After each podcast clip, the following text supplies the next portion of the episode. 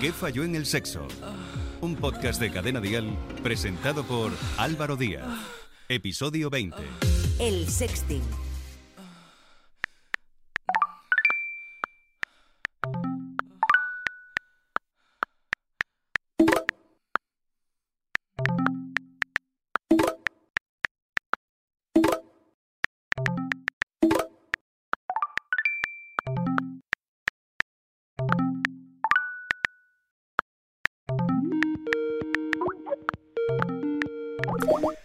Estos sonidos que escuchas son notificaciones de aplicaciones móviles destinadas a tener contactos con otras personas, plataformas que en muchos casos utilizamos para hacer sexting. Hola, soy Álvaro Díaz. Teníamos muchas ganas de estar de nuevo aquí. Estamos fieles a nuestra cita de cada 15 días para que de la mano de nuestros expertos y expertas hacer entender de una forma más clara la vida sexual. En este podcast intentaremos normalizar el sexo y hacer de él un tema del cual hablar sin miedo y que no nos tachen de raros o de promiscuos. El sexo nos gusta a todos, jóvenes, adultos y mayores. Antes de continuar, si has llegado hasta aquí, no olvides suscribirte a nuestro podcast en tu plataforma de podcast favorita, en Spotify, en Apple, en iBox y ahora también en Amazon Music. Hoy vamos a adentrarnos en el mundo del sexting y su lado más claro y más oscuro. ¿Qué falló en el sexo? La manera de relacionarnos con otras personas ha cambiado gracias a la llegada de nuevas y modernas tecnologías que han hecho que nuestra intimidad y vida sexual cambie e incluso no sea ya como la de antes. El sexting es uno de esos fenómenos del siglo XXI, una práctica cada vez más habitual entre jóvenes y adultos, que puede entrañar sus propios riesgos y también consecuencias. Hoy en este capítulo vamos a explicar qué es y para qué sirve el sexting, los peligros que conlleva y cómo evitarlos.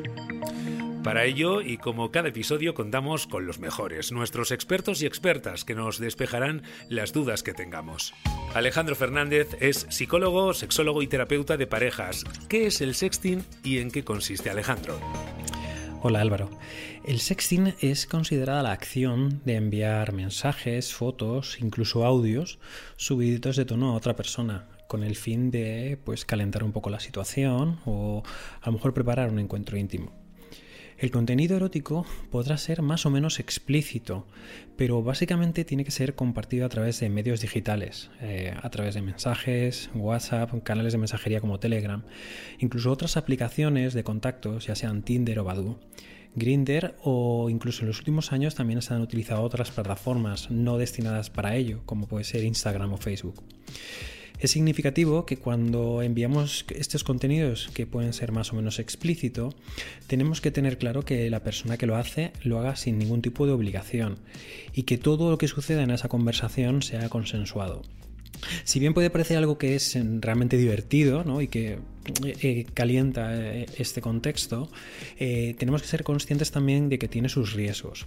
Porque mm, pongámonos en el ejemplo de que a lo mejor en un momento, pues eso, de fogonazo, de subidón, un calentón, pues tenemos una conexión especial con esta persona y nos hace muchísima ilusión. Y a lo mejor en ese momento le queremos con muchísima intensidad. Pero claro, a lo mejor pasado mañana incluso le odiamos con la misma intensidad. ¿Y qué es lo que pasa entonces con todo este contenido sexual? Tenemos que pensar que en el momento en el que le damos al botón de enviar, perdemos el control de lo que pasa con este archivo y ya no sabemos si va a volver a salir a la luz. Karma Sánchez Martín es psicóloga clínica y sexóloga. ¿Podríamos decir en general que es una práctica sexual como otras, que es sana o que también puede llegar a ser adictiva?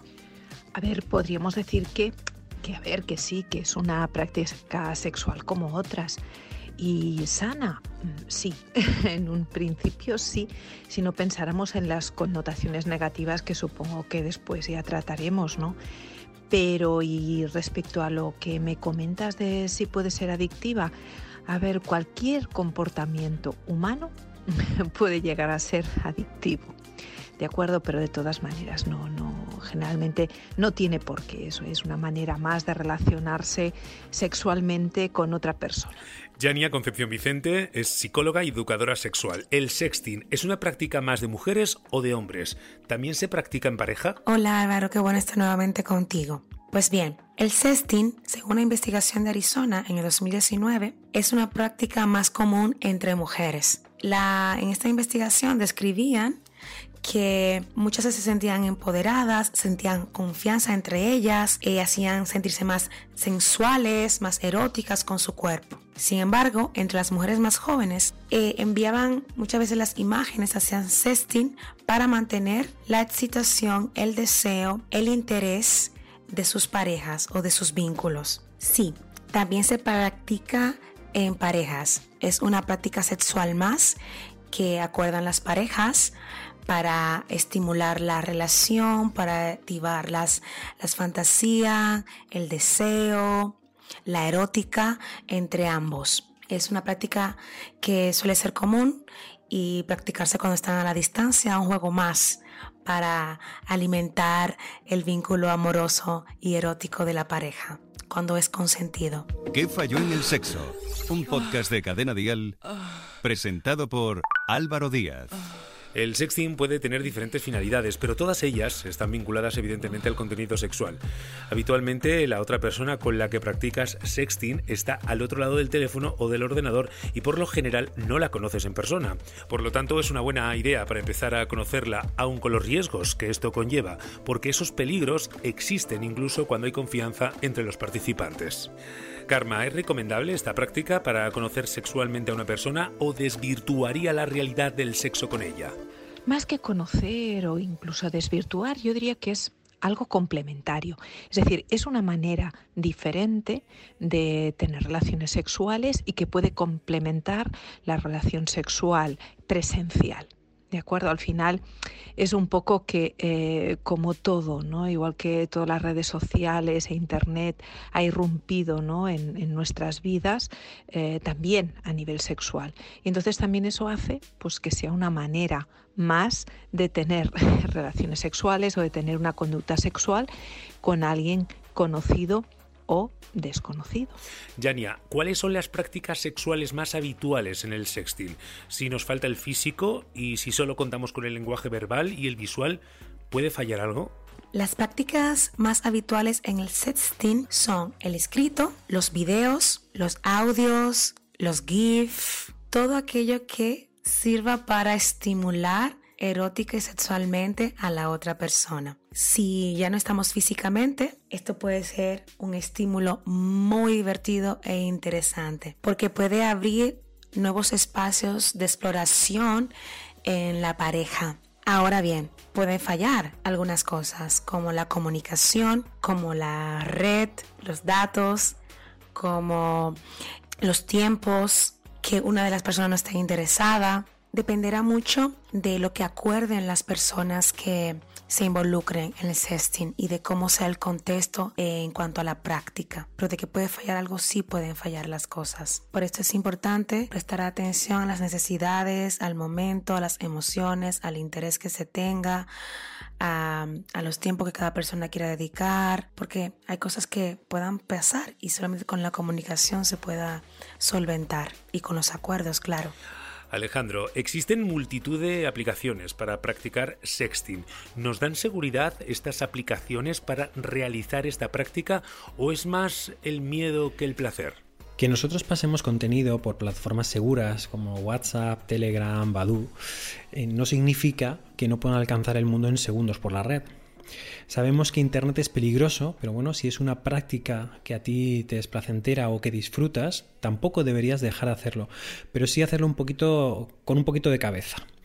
Para hacerlo de una forma segura y para que después no te arrepientas, te recomendaría una serie de claves.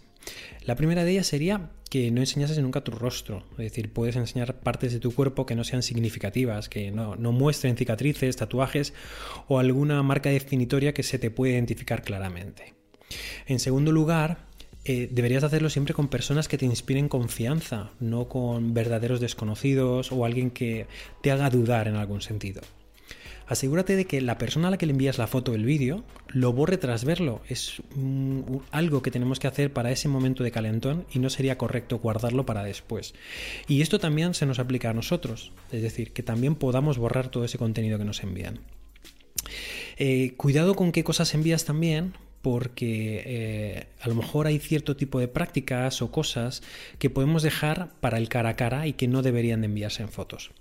Y por último, asegurarte que usas estas aplicaciones seguras, ¿no? como Telegram, que tienen mm, chat cifrados, que además puedes programar la autodestrucción de los mensajes y que también te avisan si hacen una captura de pantalla. Tiene que quedar claro que si yo decido enviar un contenido eh, mediante el sexing, este no debería de salir nunca de tu móvil y si lo hace, actualmente es un delito. El hecho de compartir este contenido con un amigo o una amiga, ya sea por un descuido, incumple varios eh, artículos del Código Penal. Y si además tu pareja es menor, eh, pues estarías incurriendo en delitos, por ejemplo, como el de posesión de pornografía infantil o distribución de pornografía infantil y un delito contra la intimidad eh, de la propia imagen. Así que piénsatelo mejor antes de compartir una imagen que no sea tuya. ¿Qué falló en el sexo? Álvaro Díaz. Pero cuidado, el sexting también tiene su cara más oscura y peligrosa y es que en el momento en el que una imagen o un vídeo abandona nuestro móvil, perdemos el control sobre él. Es decir, una vez lo hemos enviado, no podemos saber qué usos le dará la persona que lo reciba. Todos conocemos el triste episodio de la trabajadora de la fábrica de Ibeco y cada día los informativos nos dan ejemplos claros de que un mal uso del sexting puede llevar a tener riesgos legales. Alejandro, ¿cuáles son los riesgos y las ventajas del sexting? Y poniéndolo en la balanza, tú como profesional, ¿lo recomiendas? Por supuesto que estoy a favor. Bueno, yo creo que es una práctica que ha podido salvar muchas relaciones durante meses de confinamiento, incluso haber generado otras tantas. Pero tenemos que tener en cuenta que Internet no está exento de riesgos si la imagen llega finalmente a hacerse pública, pues existe la posibilidad de que sufras ciberbullying o que este contenido se propague de una forma tan rápida que sea prácticamente incontrolable. No podemos controlar el contenido en Internet. Aunque te creas que estás utilizando una plataforma que sea segura para enviar fotos, pues eh, puede existir malicia o malintención en la otra persona. Por ejemplo, eh, si nosotros enviamos una imagen que se va a autodestruir en 5 segundos, pero la persona que lo recibe tiene otro teléfono móvil y hace una foto o, o un vídeo de la pantalla a donde lo hemos enviado, pues en ese momento dejaríamos de tener el control de las imágenes y además no seríamos notificados de que se ha hecho una captura.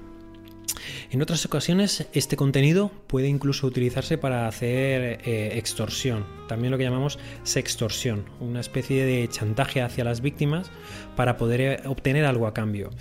Y, sería muy fácil difundir este contenido en internet y de nuevo hacer que seamos incapaces de controlarlo, generando pues amenazas, chantajes. Y por último, también un problema que viene acuciando en los últimos años sería las suplantaciones de identidad, que es un problema muy grave, ya que es tan fácil hacerse pasar por otra persona, por una persona más joven o por un menor, con el objetivo siempre de eh, obtener imágenes eh, comprometidas de, los adolescentes. Es lo que también se conoce como grooming, una práctica llevada a cabo por adultos que se ponen en contacto con niños y adolescentes, haciéndose pasar por personas más jóvenes para ganarse su confianza y que les envíen este contenido sexual e íntimo. Al final el abusador eh, se suele poner en contacto con las víctimas a través de redes sociales o mediante perfiles falsos y muchas veces estas imágenes acaban en, pues eso, en, en manos de malas personas que las publican en páginas pornográficas. Recuerda que lo que envíes en Internet nunca se va a borrar de Internet. Así que mejor piénsatelo dos veces antes de dar al botón de enviar. Karma, ¿puede el sexting ser adictivo y por lo tanto peligroso? ¿Y tú también, como profesional, lo recomiendas o no? Como he comentado antes, tampoco creo que cree una adicción eh, y que lo recomiendo. Sí, lo recomendaba más antes. Y digo por qué, porque al final también tiene unas connotaciones negativas, pues a veces de, bueno, de utilización por parte muchas veces de uno de los miembros de la pareja de la conversación o bien de las imágenes o del vídeo que se ha grabado o la fotografía que se ha hecho. Y por tanto después pues si hay pues algún problema en la relación. Y por tanto sí que al principio pues para, para generar un poco de morbo en la relación de pareja sí que lo veo utilizado sobre todo en parejas que tenían un bajo deseo sexual o que no tenían muchas relaciones sexuales para aumentar la, la libido ¿no? y las ganas de tener relaciones, pues el enviarse alguna foto erótica en un momento determinado del día o alguna cosa así. Lo que pasa es que la verdad es que como tiene, como te decía antes, esas connotaciones negativas, a veces a posteriori, eh, cada vez soy más, bueno, pues no, más cauta y aunque a veces eh, las parejas te lo proponen, evidentemente, y te lo comentan y te lo explican o te piden incluso consejo, ¿no? Yo siempre comento eso, ¿no? El tema, el tema que sí que se puede convertir en un arma, un arma de doble, de doble filo y por tanto sí que yo recomendar no recomiendo últimamente. Yania, el sexting se compara en muchas ocasiones con la sextorsión, como un modelo más de machismo.